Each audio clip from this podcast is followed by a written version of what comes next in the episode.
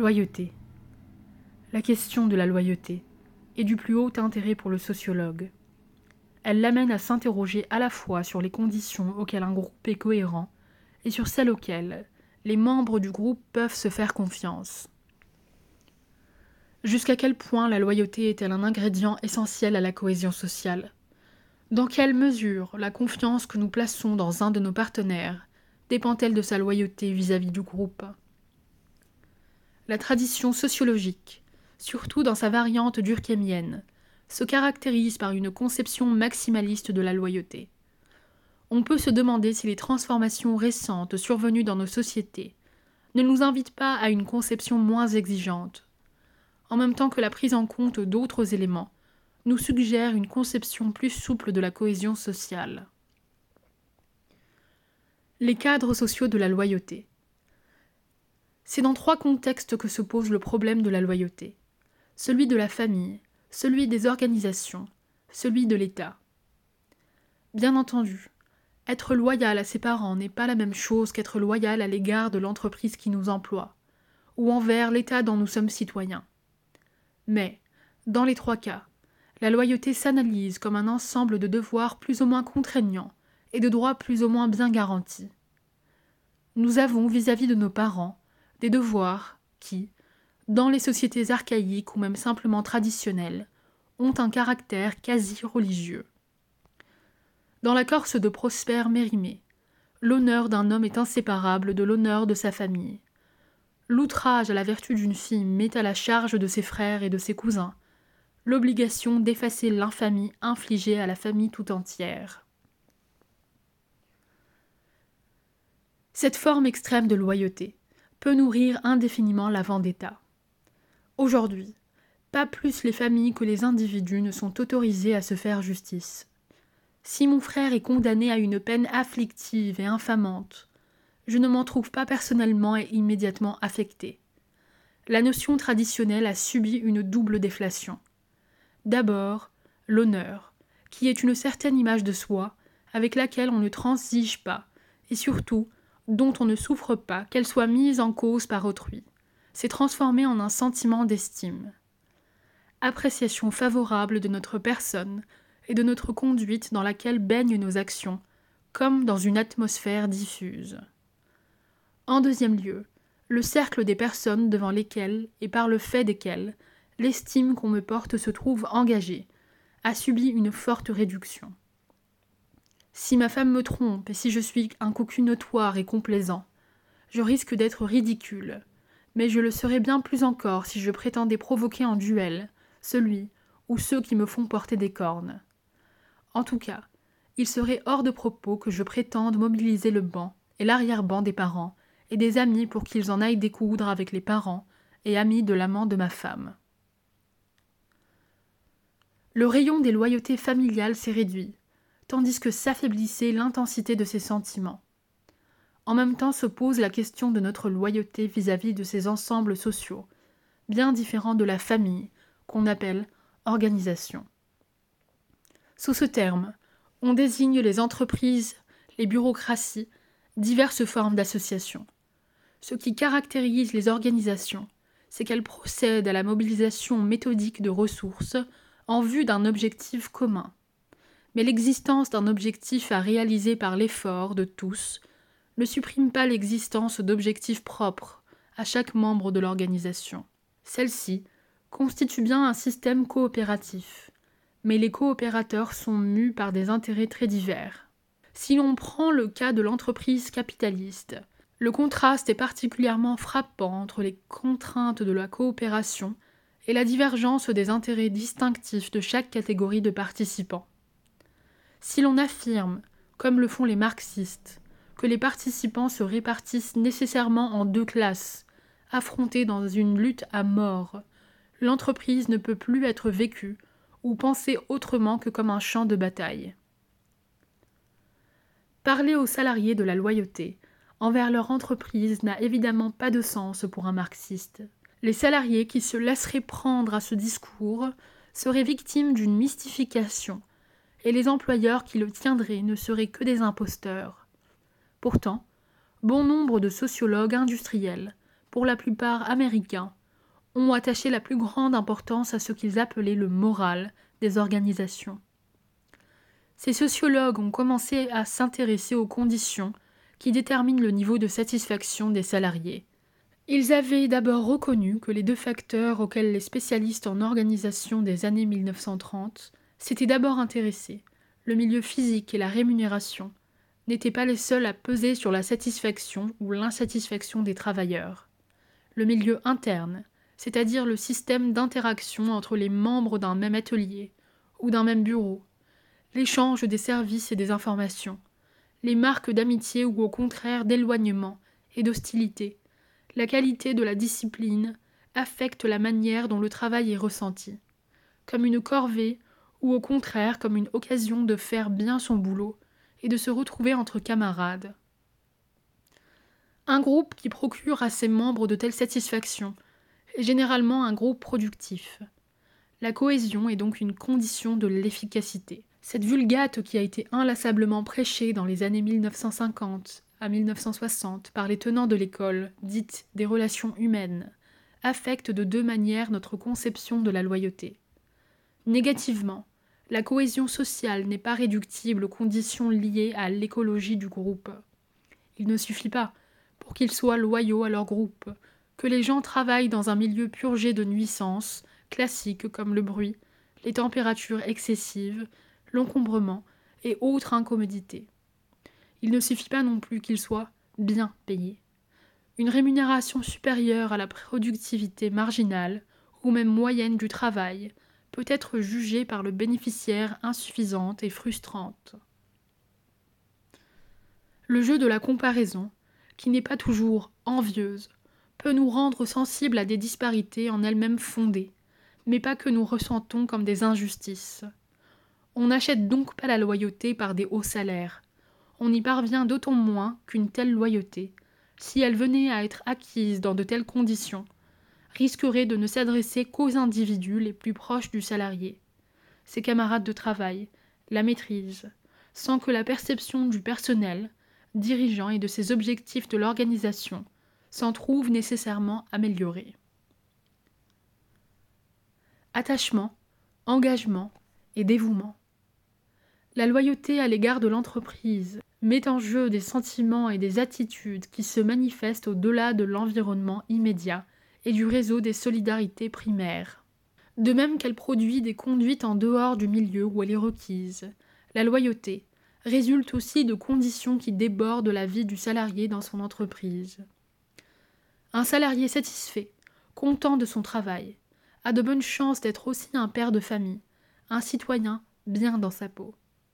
De même, les phénomènes de désintégration morale sont en général des phénomènes cumulatifs et systématiques. Il en va ainsi pour les états de satisfaction et de santé morale. L'éducation antérieure, l'équilibre affectif du sujet, ont beaucoup d'importance sur la manière dont il assume ses responsabilités professionnelles. La loyauté s'adresse donc non pas seulement aux petites sociétés, constituées par la famille ou le groupe de travail, elle vise, au moins implicitement, l'ordre social tout entier, ce que Bergson appelait le tout de l'obligation. Il a été de mode d'imaginer un agencement des loyautés qui, de l'attachement à la famille, conduisait par étapes au développement à la nation et à l'humanité. Bon fils puis, bon époux et bon père, le citoyen de la Troisième République ne pouvait manquer d'être bon patriote, bon artisan, bon ouvrier, bon patron. On peut souhaiter l'existence d'une hiérarchie de ces obligations, bien qu'il ne soit pas toujours facile de décider laquelle a la priorité. Mais, la succession chronologique dans laquelle nous en faisons l'apprentissage est loin d'être claire. Surtout, la continuité dans le processus fait problème. On peut être loyal à sa femme et à ses enfants, et n'éprouver qu'une loyauté très tiède à l'égard de son pays. Inversement, le civisme peut devenir une passion si absorbante que le patriote délaisse les intérêts du particulier et néglige les obligations du chef de famille. La loyauté nous crée des attachements et des engagements à l'égard des personnes, d'institutions, d'organisations les plus différentes. Ce que nous appelons attachement ce sont des obligations qui vont de soi. Au contraire, des engagements peuvent nous placer devant des situations conflictuelles. Nous nous trouvons parfois en face de choix qu'on peut dire cornéliens, si l'on se souvient de la situation incommode du Cid, tenu de venger l'honneur de sa famille, outragé par l'insulte faite à son père, et pourtant décidé à garder l'amour de Chimène. Rodrigue entend être à la fois loyal à son père et loyal à sa maîtresse. L'amour qu'il éprouve pour Chimène est autre chose qu'une pulsion de jouissance. Son amour pour elle lui inspire dévouement et respect. Sa loyauté est faite d'un attachement spontané, d'un engagement délibéré. C'est pourquoi le conflit est implacable entre l'attachement pour Chimène et le dévouement du Cid à son père.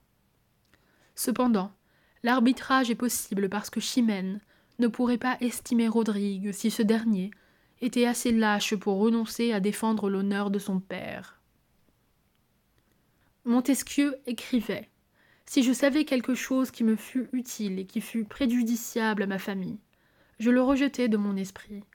Si je savais quelque chose utile à ma famille et qui ne le fût pas à ma patrie, je cherchais à l'oublier. Si je savais quelque chose utile à ma patrie et qui fût préjudiciable à l'Europe, ou bien qui fût utile à l'Europe et préjudiciable au genre humain, je le regarderais comme un crime. La hiérarchie des loyautés est présentée comme si elle allait de soi. Elle est conforme aux enseignements stoïciens, à un certain humanisme chrétien et aux orientations du juriste naturalisme moderne. Mais Montesquieu esquive quelques difficultés essentielles. L'homme moderne est exposé à des conflits dont la solution ne s'impose pas avec évidence. Il est un citoyen, mais il a des intérêts privés. Pour qu'il en fasse le sacrifice, il faut qu'il juge l'État dont il est membre, digne de son attachement. Si les lois de l'État lui paraissent radicalement injustes, la petite société, constituée par sa famille et sa profession, pourrait bien constituer le dernier rempart contre la corruption. Quant à l'État national, il est d'une extrême exigence en fait de loyauté. Il ne supporte que très mal les attachements aux églises et aux organisations transnationales. Il est aussi très méfiant à l'égard des sociétés particulières qui se forment sur son territoire. Il n'est pas facile d'être citoyen de deux États nationaux à la fois. Plus grave encore, l'État national, même s'il est laïque, par cela seul qu'il entend exercer sa souveraineté sur toutes les affaires, dont il s'attribue la compétence, risque d'entrer en conflit avec les autorités spirituelles du dedans, mais aussi du dehors. Enfin, dans la mesure où, dans les États modernes, la légitimité a une coloration idéologique, la loyauté se fait problématique pour tous ceux qui se sentent en dissonance vis-à-vis -vis des valeurs officielles. La dureté avec laquelle cette dissidence est sanctionnée est variable. Se proclamer anticommuniste en Union soviétique était à coup sûr plus dangereux que de se proclamer communiste en France ou même aux États-Unis. Mais afficher sa loyauté à l'égard d'un système politique qui s'incarne dans un État rival, ou à plus forte raison ennemi de celui dont on est citoyen, est assez risqué. L'irénisme de Montesquieu et de l'ordre du vieux pieux. Il faut être un sage accompli pour situer si haut les intérêts du genre humain. Supposons que nous placions au-dessus de tout le dévouement aux causes humanitaires. Qu'en résulte-t-il quand nous avons à arbitrer entre nos devoirs envers l'État et nos devoirs vis-à-vis -vis de nos parents ou de nos amis?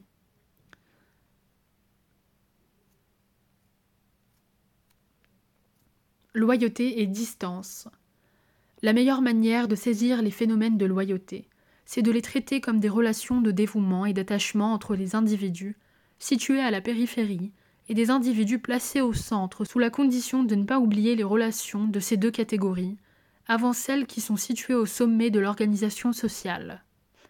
La distance entre ces personnes affecte évidemment la qualité de leur position, mais celles-ci ne sont pas déterminées exclusivement par la distance hiérarchique, car cette dernière peut aussi être vécue comme un éloignement injustifié. Si le sommet du système se perd dans les nuées, la loyauté vis-à-vis des gouvernants risque d'être abstraite et décolorée. Quant à l'effet sur le fonctionnement du système lui-même, il risque d'être dilué. Il faut que les objets de l'attachement et du dévouement nous touchent ou nous soient accessibles, mais leur proximité peut devenir un principe de corruption. La loyauté se réduit alors à un sentiment ou à un calcul. Dans de telles conditions, la loyauté, loin de consolider le groupe, la décompose en factions rivales et en coalitions instables. On le voit sur l'exemple du clientélisme, à propos duquel historiens, anthropologues et sociologues ont constitué une abondante littérature. Le clientélisme a été étudié dans trois contextes principaux. Dans certaines sociétés paysannes, en Italie du Sud, au Mexique, au Pérou, en Grèce, l'essentiel des transactions politiques locales se déroule entre patrons et clients. La relation se caractérise d'abord par son asymétrie. Le patron est propriétaire. Il exerce vis-à-vis des péons, sans terre et un monopole de l'embauche.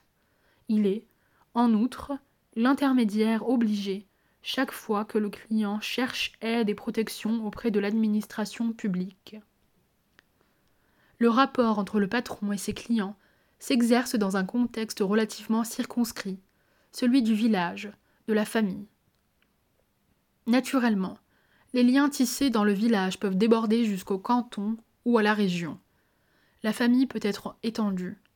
Quoi qu'il en soit, ces liens restent personnels. Ils s'établissent par le moyen d'échanges particularistes entre des partenaires définis par les relations asymétriques qu'ils occupent dans la structure sociale. On peut encore parler de clientélisme dans un contexte urbain. Les observations de Merton sur le boss américain qui, en échange de leur vote, protège les immigrés sont classiques. Mais le boss à la Merton n'est pas un patron comme le gamonal péruvien. Il s'en distingue au moins par deux traits. Le caractère utilitaire de l'échange est plus marqué dans le contexte urbain que dans le contexte rural traditionnel. Les bénéfices qui font l'objet de la transaction ont un caractère plus spécifique. Il s'agit d'argent ou de services réductibles à une expression monétaire. Le client rétribue par un bulletin de vote ou par un coup de main fourni au boss de sa machine, à l'occasion d'une campagne électorale. La pression exercée par certains groupes d'intérêt sur l'administration, la législature ou le gouvernement est d'une autre nature. Elle peut prendre la forme de la corruption pure et simple. En échange d'un texte législatif, d'une décision administrative ou d'un arrêt de justice, les intérêts concernés sont prêts à payer parlementaires, fonctionnaires, magistrats en leur offrant de l'argent, des sinécures, des voyages, tout frais payés. Mais la pression peut aussi prendre des formes plus subtiles. Elle peut mobiliser des sentiments qui n'ont pas trop de mal à se faire passer pour respectables. Les bouilleurs de cru passent rarement pour une anti-avant-garde du progrès. Les compter dans sa clientèle peut être électorablement avantageux, mais n'entraîne pas pour l'homme politique un surcroît de prestige. Pourtant, si les bouilleurs parviennent à faire passer leur combat pour une lutte en faveur de la liberté et contre les technocrates, ils ratisseront au-delà de la sphère de leurs intérêts spécifiques. Ils toucheront la masse mal définie des sympathisants, que l'on peut, grâce à une rhétorique appropriée, mobiliser pour le compte des causes les plus discutables au nom d'idéaux, à première vue respectables. Les phénomènes de clientisme sont susceptibles de recevoir une interprétation utilitaire. Je suis loyal à mon patron parce que ma survie ou ma promotion dépend de lui. Mais tout échange de faveurs, même particulariste, n'est pas nécessairement régi par la stricte équivalence des valeurs échangées.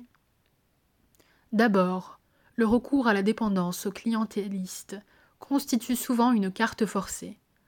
Si je suis démuni, perdu dans un pays dont je ne parle pas la langue, force m'est de chercher aide et protection auprès d'un patron. Ma loyauté est contrainte. D'autre part, s'agissant du patron, il se peut que son statut dans la communauté lui impose l'obligation de défendre telle ou telle catégorie de personnes qui se trouvent vis-à-vis -vis de lui, dans une certaine relation de parenté, d'âge ou de voisinage. À côté des loyautés de calcul, il y a donc ce que l'on appellera des loyautés de statut. Cette deuxième catégorie n'est pas homogène.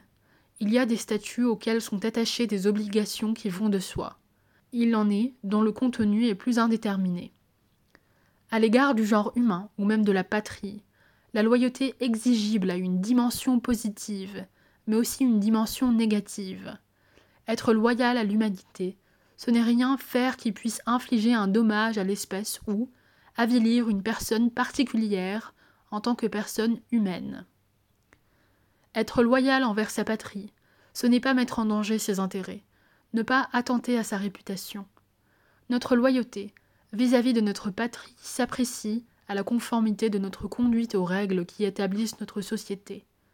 Et la première condition de cette conformité, c'est, au sens large du terme, la légalité de notre conduite. Mais ne peut-on pas être loyal vis-à-vis de personnes ou d'organisations qui nous inspirent des attachements plus forts que de la considération pour la régularité d'un fonctionnement institutionnel que nous nous sentons obligés de ne pas troubler? Les personnages charismatiques inspirent une dévotion qui constitue pour eux la plus précise des ressources. Pourtant, nous n'attendons pas d'eux des avantages que nous leur repérons par notre docilité. Ils nous attirent et nous retiennent à la fois par la qualité de leur message et par le caractère merveilleux de leur action. Nous ne sommes pas dans un rapport d'échange avec eux. Le lien qui nous unit à eux n'exprime pas davantage un rapport de dépendance institutionnelle ce n'est pas par son statut que Jésus ou Mahomet a recruté ses premiers fidèles. Ces derniers ne se sont pas attachés aux prophètes en vue de menus services qui pourraient leur valoir leur loyauté. Toutefois, les séductions charismatiques sont temporaires. Il faut les consolider, les institutionnaliser. Alors, les fidèles se transforment en dévots.